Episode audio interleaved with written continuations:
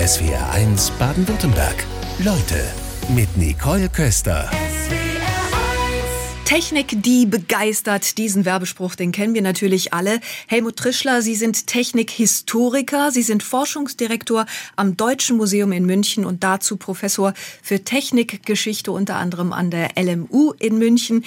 Welche Technik hat Sie denn zuletzt begeistert?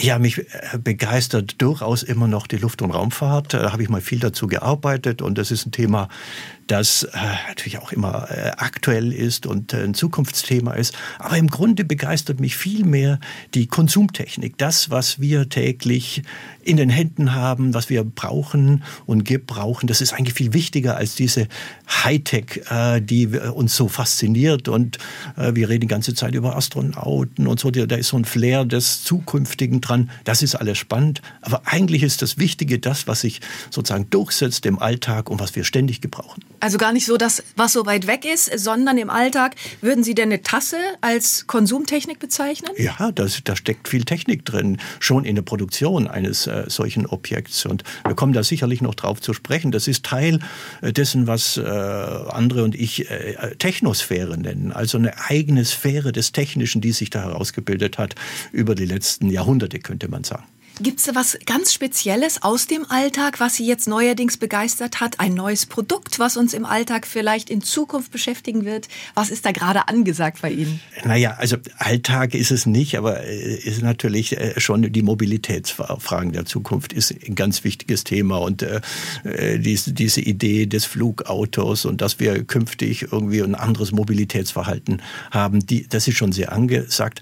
Aber da ist auch wiederum viel wichtiger die Infrastruktur, ja, die, die wir uns bauen müssen, um diese ja, Zukunftstechnologie im Bereich der Mobilität wirklich zum Fahren zu bringen.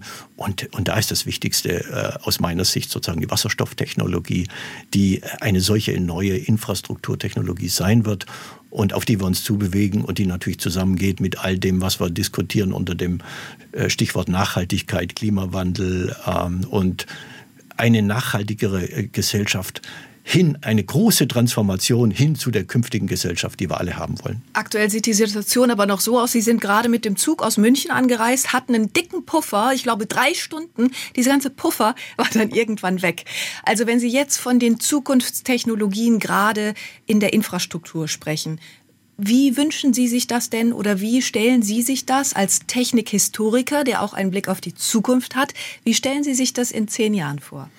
Ja, schon sehr viel stärker in dem Sinne Kombination von Individualverkehr und öffentlichem Verkehr oder ein, der öffentliche Verkehr, dass er noch stärker individualisiert ist, indem man durch eben neue Infrastrukturen, sowas wie äh, On-Demand, ja, dass, dass Sie heute auf Ihrem Smartphone was eingeben und dann eine Verbindung, eine maximal einfache für Sie äh, Verbindung angezeigt bekommen und die dann nutzen können. Und Hab ich doch jetzt schon die, die, das haben sie schon, aber dann kommen sie eben in diese Probleme hinein, die ich halt jetzt heute hatte, dass sie dann irgendwie doch wieder in den Stau äh, kommen und das nicht berechnet, äh, berechenbar ist. Das, das was wir äh, nennen können Echtzeitgesellschaft, ja, da leben wir ja im Grunde in so einer Art ähm, Zeit, wo wir selber alles mit co-konstruieren. Wir geben was ein eben, äh, auf dem Handy und bekommen dann in Echtzeit angezeigt, was jetzt eigentlich die bestmögliche Verbindung ist. Das versucht die Deutsche Bahn jetzt auch schon umzusetzen. Aber das ist noch in dem Modus, wie sie aktuell agiert und wie ich es heute wieder erfahren kann, noch fehleranfällig und noch nicht das, was wir eigentlich haben müssten.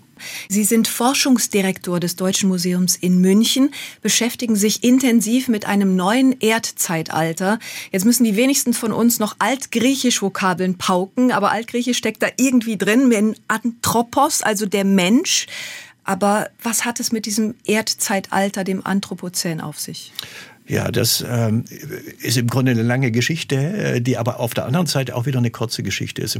Eigentlich gibt es den Begriff erst so seit dem Jahr 2020, als ihn der äh, damalige äh, Leiter des äh, Max-Planck-Instituts äh, für Chemie in Mainz, Nobelpreisträger Paul Krutzen, Erfinder des Ozonlochs oder Entdecker des Ozonlochs, daher kennen wir ihn, ausgerufen hat. Im Grunde aus Verzweiflung über den Klimawandel, aus Verzweiflung darüber, dass wir nicht so richtig auch einen Begriff dafür haben, dass der Mensch so tief in die Erde eingreift und seit vielleicht 200 Jahren oder man kann es auch anders datieren, aber jedenfalls seit der Industrialisierung ein geologischer Faktor geworden ist, auch ein biologischer Faktor, aber vor allen Dingen einer, der die Erde im wahrsten Sinne des Wortes ständig umwälzt. Und der Anthropos, ja, der Mensch, dessen Eindringtiefe in, äh, wirklich auch auf den Begriff zu äh, bringen, das war sein Bestreben und deswegen hat er diesen Begriff geschöpft im wahrsten Sinne des Wortes. Wonach wurden denn dann die anderen Erdzeitalter benannt? Naja, da, äh, die werden jeweils nach im Grunde einer aussterbenden Art äh, benannt, außer die, in der wir jetzt immer noch äh, leben. Äh, das ist noch in der Debatte, ob das Anthropozän wirklich ein neues Erdzeitalter sein wird. Kommen wir vielleicht noch darauf zu sprechen. Wir leben jetzt im Holozän, das ist die neueste neue Zeit, ja, neue neueste Zeit. Äh, die ist also noch sozusagen, weil sie auch äh, dem Ende hin offen ist, noch nicht nach einer aussterbenden Art benannt. Aber üblicherweise geht es darum, dass man sozusagen ja ein, ein Marker, äh, wie die Stratigraphen sagen, Fragen sucht, da wird aktuell auch gesucht. Was könnte denn ein solcher Marker sein, dann für das künftige Anthropozän? Wobei, wenn ich Sie jetzt richtig verstehe, wenn es nach aussterbenden Arten gehen und das aktuelle Zeitalter heißt Anthropozän, also der Mensch steckt drin, dann reden wir davon, dass wir als Mensch eine aussterbende Art sind. Naja, in gewisser Weise ja.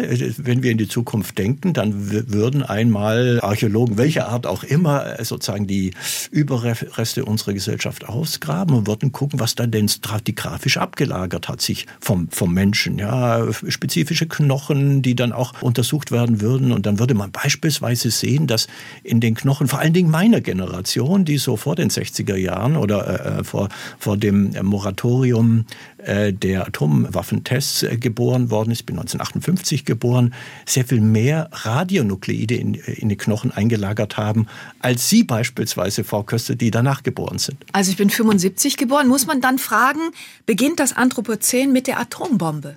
Ja, in gewisser Weise ist das, ist, auf was es aktuell hinausläuft. Da wird eine ganz intensive Debatte geführt in einer sogenannten Arbeitsgruppe über das Anthropozän, Anthropocene Working Group, die seit 2009 existiert. So lange diskutieren die Experten, die also dafür zuständig sind, die Stratigraphen, äh, schon über dieses Thema.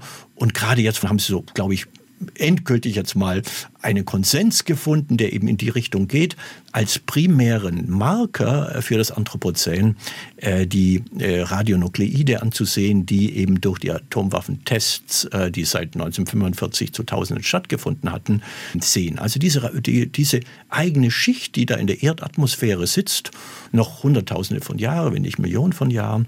Und das ist sozusagen ein stabiler, ein robuster, über, über viele, viele Jahre, Jahrzehnte, Jahrhunderte, ja Millionen, stabiler stabiler Marker und deswegen kann man sich darauf einigen. Und dann hat das Anthropozän, wenn so will, im August 1945 äh, begonnen mit den ersten Atombomben.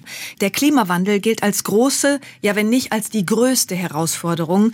Dennoch Wissenschaftler halten dieses Erdzeitalter Anthropozän, über das wir gerade gesprochen haben, in dem der Mensch zum wichtigsten Einflussfaktor geworden ist, rein erdgeschichtlich für ihn unbedeutend. Müssen wir also fragen, nimmt sich der Mensch zu wichtig?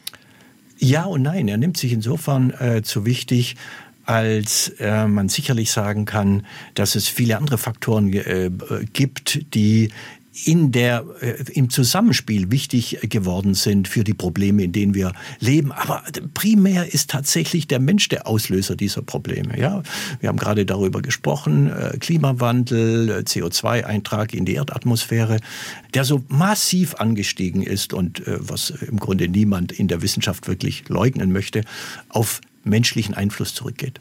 Jetzt will aber sogar China bis 2060 klimaneutral sein. Also ist das im Bewusstsein des Menschen angekommen? Es ist angekommen und es ist vor allen Dingen auch durchaus aufgrund der, ich sage mal, anthropozänen Debatte, der Debatte eben darüber, dass der Mensch zu einem erdsystemischen Faktor geworden ist, der das Klima beeinflusst, der aber auch die Biodiversität verändert, ja, und massiv zum Schlechteren verändert. Es gibt ja nicht nur den IPCC, der sozusagen ständig, also den Wissenschaftsrat, den internationalen, der über äh, ja, das Klima wacht, sondern es gibt auch IPBES, also ein sozusagen Parallelpanel, das äh, ständig neue Berichte, alarmierendste Berichte veröffentlicht, wie gravierend die Biodiversität durch menschliche Einflüsse äh, reduziert wird. Wobei Sie sich als Wissenschaftler jetzt mit dem Anthropozän befassen. Ich würde mal unterstellen, wir im Alltag normalerweise nicht. Haben Sie Ihr Verhalten als Mensch, als Bürger verändert durch das Bewusstsein, ach, das Anthropozän ist jetzt angebrochen? In der Tat ich glaube, ähm, jetzt muss man den Begriff gar nicht kennen, um sein Verhalten äh, zu verändern. Da ist ja die Debatte über Fridays for Future, Scientists for the Future auf der Straße im wahrsten Sinne des Wortes angekommen, inmitten der Gesellschaft angekommen.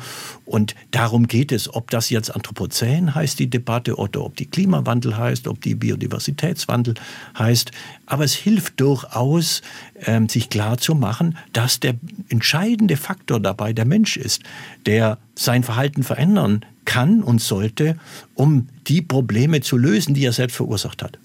Gucken Sie aus wissenschaftlicher Sicht auch darauf, dass ja manche Bereiche einfach automatisch ausgestorben sind, wie die Dinosaurier beispielsweise, wo der Mensch noch gar keine Rolle gespielt hat. Wenn wir jetzt in diesem menschengemachten Erdzeitalter sind, wo der Mensch vielleicht das aussterbende Wesen ist, vielleicht ist das ja auch ein ganz normaler Wandel. Ja, das ist ja das, was wir im äh, Klimawandel, in der Debatte um den Klimawandel auch äh, immer wieder, ja, ich sag mal, von Klimaleugnern äh, entgegengehalten bekommen. Das ist doch ein normaler Prozess. Es gab in der Erdgeschichte schon so und so viele Phasen, in denen das Klima noch nicht nur um 1,2, wie es jetzt Grad, sondern, und, sondern um Dutzende, sage ich jetzt mal, mehrere Grade heißer gewesen ist. Was ist da so besonders dran? Das Besondere ist die, ist die beschleunigte Wirkung und die neue Qualität und die Tatsache, Tatsache, dass es ja zu Wechselwirkungen kommt ja, und damit das, was wir planetare Grenzen sind, äh, nennen, überschritten wird. Ja, und es dann zu Kipppunkten kommt, jenseits der wir gar nicht mehr wissen, was dann passieren wird. Und auf diese Kipppunkte steuern wir zu. Wir wollten darüber sprechen, wie sich wissenschaftliche Erkenntnisse des neuen Erdzeitalters, in dem der Mensch den größten Einfluss auf den Planeten hat, ja ohne diesen typischen erhobenen Zeigefinger vermitteln lässt. Wie geht das?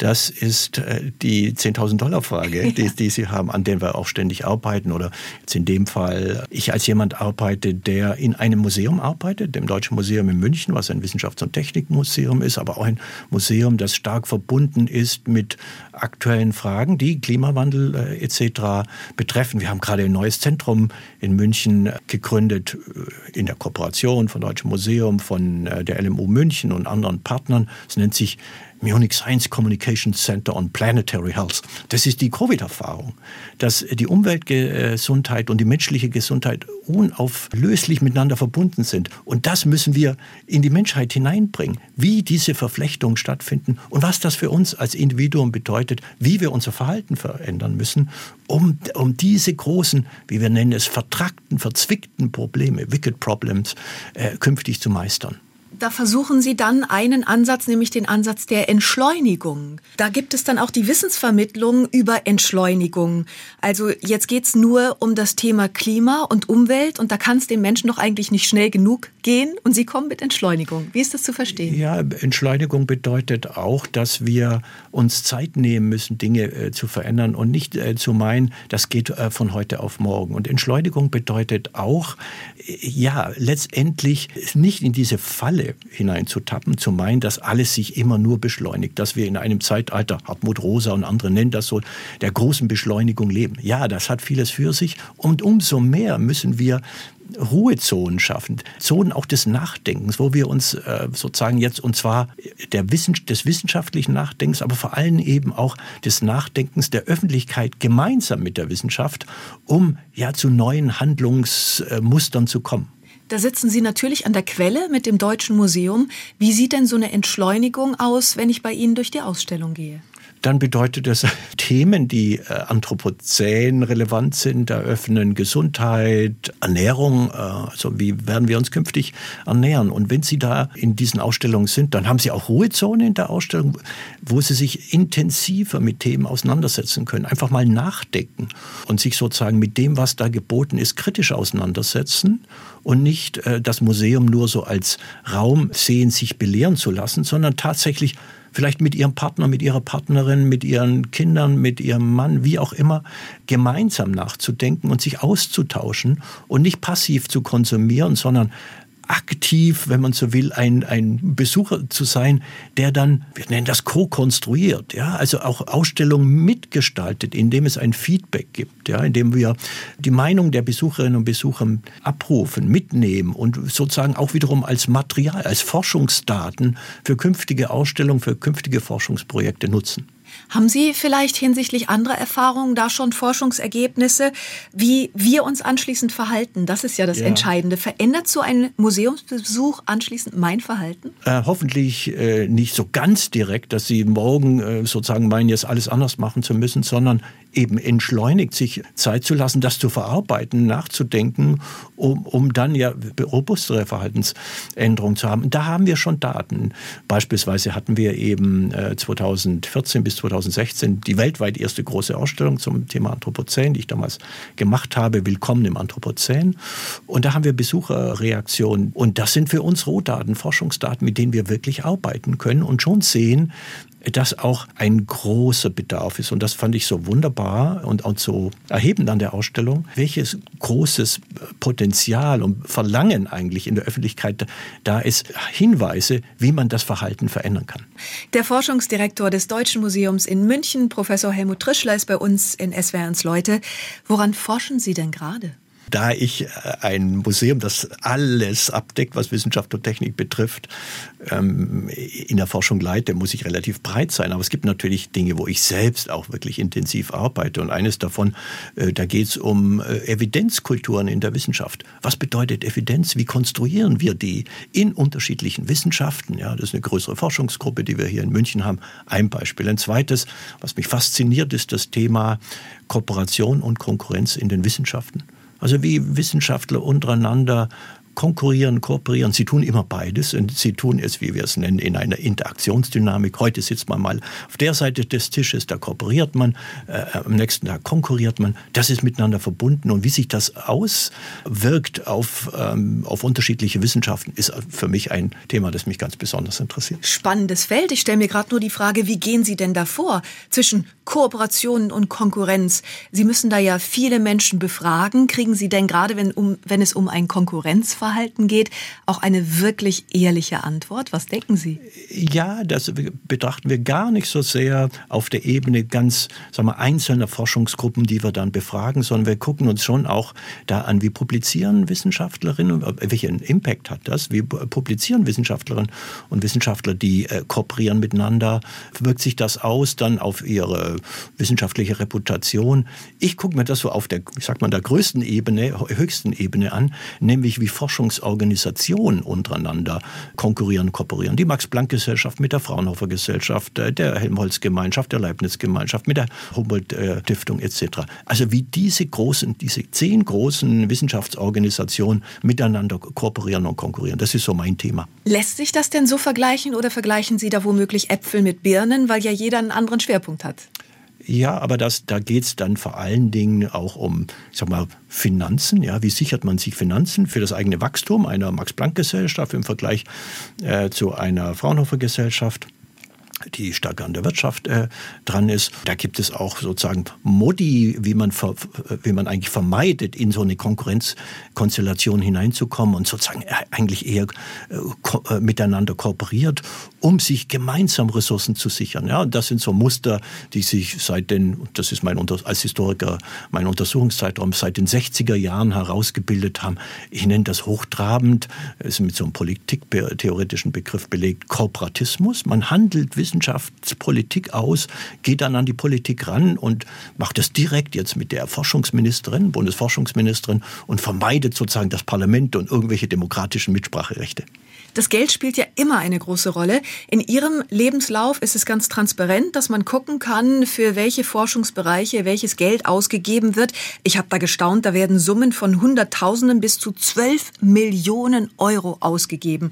Wo haben Sie denn das Geld hergekriegt? Ja, diese 12 Millionen, die wir, äh, sind eigentlich 23 für zwei Phasen, aber in der ersten äh, Phase mal 12 Millionen. Für, äh, das ist eine einzigartige Chance, das hat man nicht oft im Leben, für ein eigenes Zentrum zum Thema Umwelt, das wir vom Bundesforschungsministerium, wir, das ist ein Kollege der LMU München, Christoph Mauch und ich, für ein sogenanntes geisteswissenschaftliches, internationales geisteswissenschaftliches Forschungszentrum zum Thema eben Umwelt eingeworben haben, um ja, den um Deutschland, den Standort, Wissenschaftsstandort Deutschland erstens zu internationalisieren, die äh, führenden Spitzenwissenschaftlerinnen in dem Bereich nach Deutschland zu bringen und zweitens Freiräume zu schaffen, Freiräume zum Nachdenken, äh, Wissenschaftlerinnen mal rauszukaufen aus ihrem beschleunigten Alltag, äh, wo immer nur Hochdruck. Ähm, da ist es wieder die Entschleunigung. Da ne? kommt die Entschleunigung wieder ins Spiel und, und Nachdenken und auch dann mal dicke Bücher zu schreiben, das braucht einfach Zeit. Und diese Zeit sozusagen einzukaufen, ja, das war die Möglichkeit in diesem, wir nennen das, und das haben wir mittlerweile verstetigt, Rachel Carson Center for Environment and Society. Also es geht um die große Begründerin, wir haben es benannt nach der großen Begründerin der Umweltbewegung, Rachel Carson, 60er Jahre, der stumme Frühling. Und seither vielleicht 500 äh, internationale Wissenschaftlerinnen nach Deutschland gebracht und viele, viele dicke Bücher, äh, ja, mit äh, ins Leben gerufen. Wenn Sie sich für ein einziges Ausstellungsstück entscheiden müssten, welches würden Sie rausgreifen? Die Europarakete. Ein wunderbares Objekt, an dem man so viel Geschichten erzählen kann und so viel lernen kann, weil es ein technisches Desaster gewesen ist. Es war der Versuch, Europa in den 60er und 70er Jahren in, ja, als sozusagen dritte äh, Raumfahrtnation äh, zu, ins All zu lancieren, äh, nach der Sowjetunion und nach den USA. Und dann hat sich Europa zusammengetan, äh, in einer Art und Weise, wie es gar nicht so häufig vorkommt, indem man versucht, wirklich zu kooperieren und gemeinsam was zu schaffen. Zum frühen Zeitpunkt, 60er Jahre. Und dann baute man eine Rakete, wollte man eine Trägerrakete bauen, die man auch noch nach Europa benannte, also sozusagen das Glanzlicht Europa ins All zu schießen. Und das ging desaströs schief, 13 Fehlstarts und dann 1972 versuchte man es ultimativ und die, diese dreistufige Rakete explodierte. Und da haben wir die, die dritte Stufe, also das Ingenieurmodell, nicht, dass das dann explodiert ist, im Deutschen Museum. Und an dieser Stufe kann man solche tollen Geschichten erzählen, warum das schiefgegangen ist, was Europa daraus gelernt hat, warum es heute die ESA, die European Space Agency, gibt, die dann relativ erfolgreich ist und die daraus gelernt hat aus diesen frühen Aufschlägen. Da merkt man, wie viel Geschichte da dran hängt. Für Sie als Technikhistoriker natürlich dieses weite Feld. Und wenn Sie die Menschen im Museum beobachten, also ich weiß noch, wie wir als auf Klassenfahrt dort waren, wir in dieses silberne Flugzeug reinsteigen konnten, rausgucken konnten und uns eigentlich da gar nicht mehr wegbewegen wollten. Was erleben Sie da an Reaktionen? Ja, das ist tatsächlich auch eins unserer eigenen Forschungsfelder. Wir haben so, sagen wir, vier Forschungsfelder und das ist die Besucherforschung, ja, in der wir mit, durchaus mit sehr ja, Hightech-Technologien ähm, rangehen. Eye-Tracking, indem man eine Datenbrille aufsetzt und dann genau den Besucherinnen und Besuchern, also das sind sozusagen Probandenbesucherinnen, auf die Augen schaut. Ja, wo schauen die hin? Was erweckt ihre Aufmerksamkeit? Wo ist diese, wir nennen es Attracting Power und Holding Power? Ja, also was, was, was zieht das Interesse an und was hält sie dann aber auch? Und dann wandern die Augen nicht gleich nach zwei Sekunden weg, sondern bleiben daran. Also das schauen wir uns äh, tatsächlich an, um im Grunde durch solche Verfahren auch nochmal mal zu, zu evaluieren, was wir da tun und wie das wirkt, was wir aufwendig, ja, die Kuratorinnen und Kuratoren über Jahre hinweg da äh, sich überlegt haben, an Botschaften auszusenden, wie die ankommen und was wir da tun können. Sie haben gerade die Geschichte der Europarakete erwähnt. Ähm, wie ist das, wenn Sie im Museum unterwegs sind als Technikhistoriker und haben all diese technischen Erfindungen mit all deren Geschichte um sich herum? Wie wirkt das auf Sie? Ja, das kann ich natürlich nur prüfen, wenn ich in einem anderen Museum bin und mal abstrahiere von dem, was ich eigentlich so an, an all dem Vorwissen schon mitbringe, was wir da uns überlegt haben, wenn wir die eigene Ausstellung machen, sondern so ganz ähm, sozusagen laienhaft auch in andere Ausstellungen äh, gehe, äh, bei Kollegen im Ausland oder so, und lasse das auf mich wirken und versuche sozusagen mein eigenes Sozialisationsgepäck hinter mir zu lassen. Und dann gucke ich nach Geschichten. Welche Geschichten werden mir erzählt? Oder wie kann ich mir dann selbst aus dem Material, das da mir dargeboten wird, aus den Objekten, äh, Geschichten zusammenreimen? Und äh, Museen sind eigentlich Geschichten erzählende Institutionen. Das ist das Faszinierende, dieses narrative Element im Museum. Das suche ich äh, für mich selbst immer und das will ich auch anbieten, will ich angeboten bekommen in einem Museum. Haben Sie schon mal eine Nacht im Deutschen Museum in München verbracht? Nein, habe ich noch nicht. Nein, also auch das haben wir, das richtet sich jetzt eher an, äh, an, an Kinder, äh, in unserem Kinderreich unter anderem. Nein, habe ich noch nicht. Aber ich habe schon lange Tage im Museum verbracht, die dann auch mal 14 oder 16 Arbeitsstunden sein können. Aber es macht Spaß und ich bin, ich bin immer noch nach vielen Jahren begeistert über meinen Arbeitsplatz, gerade auch in dieser Verbindung von Museum und, äh, und Wissenschaft äh, auf diesen zwei Beinen zu stehen, macht mir riesigen Spaß. Es gibt etwa 10 Millionen bekannte Arten. Die Biodiversität geht zurück. Das ist uns allen bekannt. Professor Helmut Trischler, Sie erwähnen das immer wieder. Und dann kommen Sie mit dem Beispiel der Technikdiversität. Das sind Zahlen, die hauen uns um. Ja, es gibt 10 Millionen, das habe ich jetzt gar nicht genau, wie viel wir jetzt äh, sozusagen tatsächlich schon gefunden haben. Wir gehen, also die Biodiversitätsforscher gehen davon aus, dass es bis zu 80 Millionen, die noch nicht äh, bekannt sind. Äh, viele sind noch nicht äh, gefunden worden, ja. 80 Millionen äh, natürliche Spezies gibt. Und dann, das ist die Biosphäre, die wir äh, ja, kennen.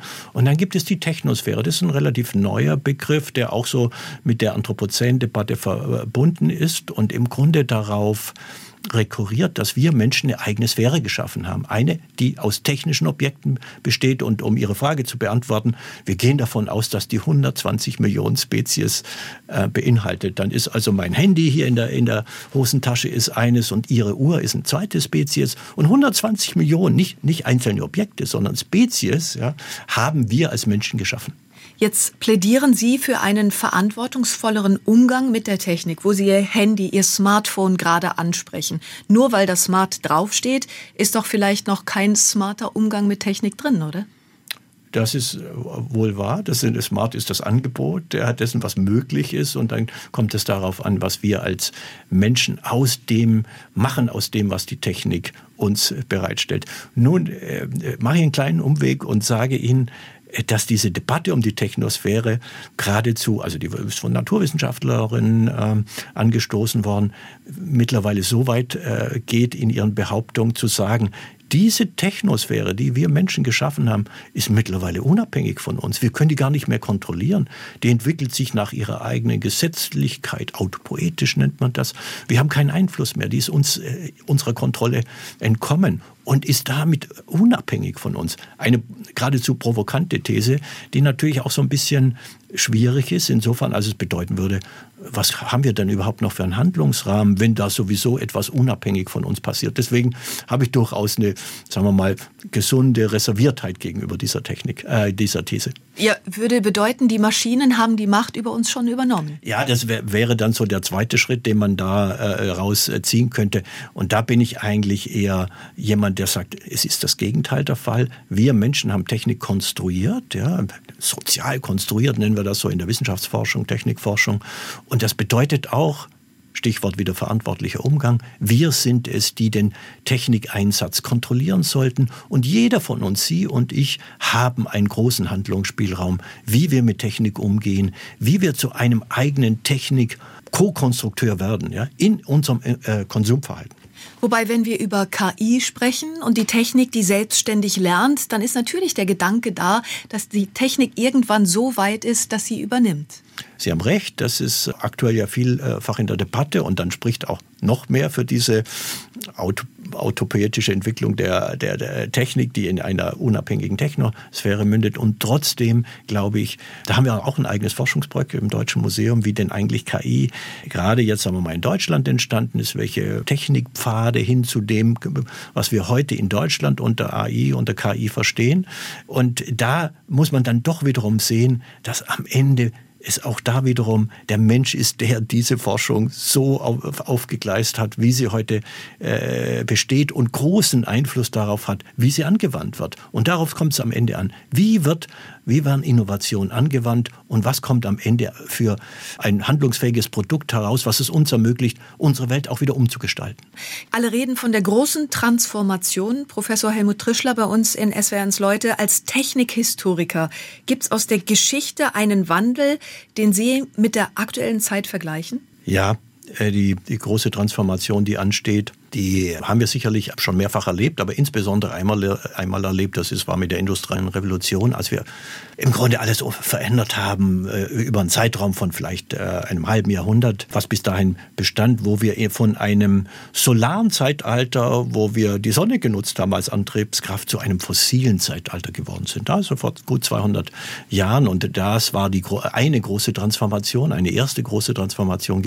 Und jetzt sollten wir in die andere Richtung wieder gehen, ja, von dem fossilen fossilen Zeitalter in das solare Zeitalter, um diese große Transformation in Richtung Nachhaltigkeit endlich auf den Weg zu bringen, die so dringend notwendig ist, um mit all den Problemen Herr zu werden, äh, die wir selbst geschaffen haben. Jetzt haben wir gerade kurz über das Smartphone gesprochen. Da gibt es ja auch Zahlen, die von den Unternehmen bekannt gegeben werden. Jetzt will Apple beispielsweise bis 2030 klimaneutral sein, hat 2020 mehr als 22 Millionen Tonnen CO2 ausgestoßen. Zum Vergleich ein Tempolimit von 130 Stundenkilometern würde 1,9 Millionen Tonnen CO2 einsparen.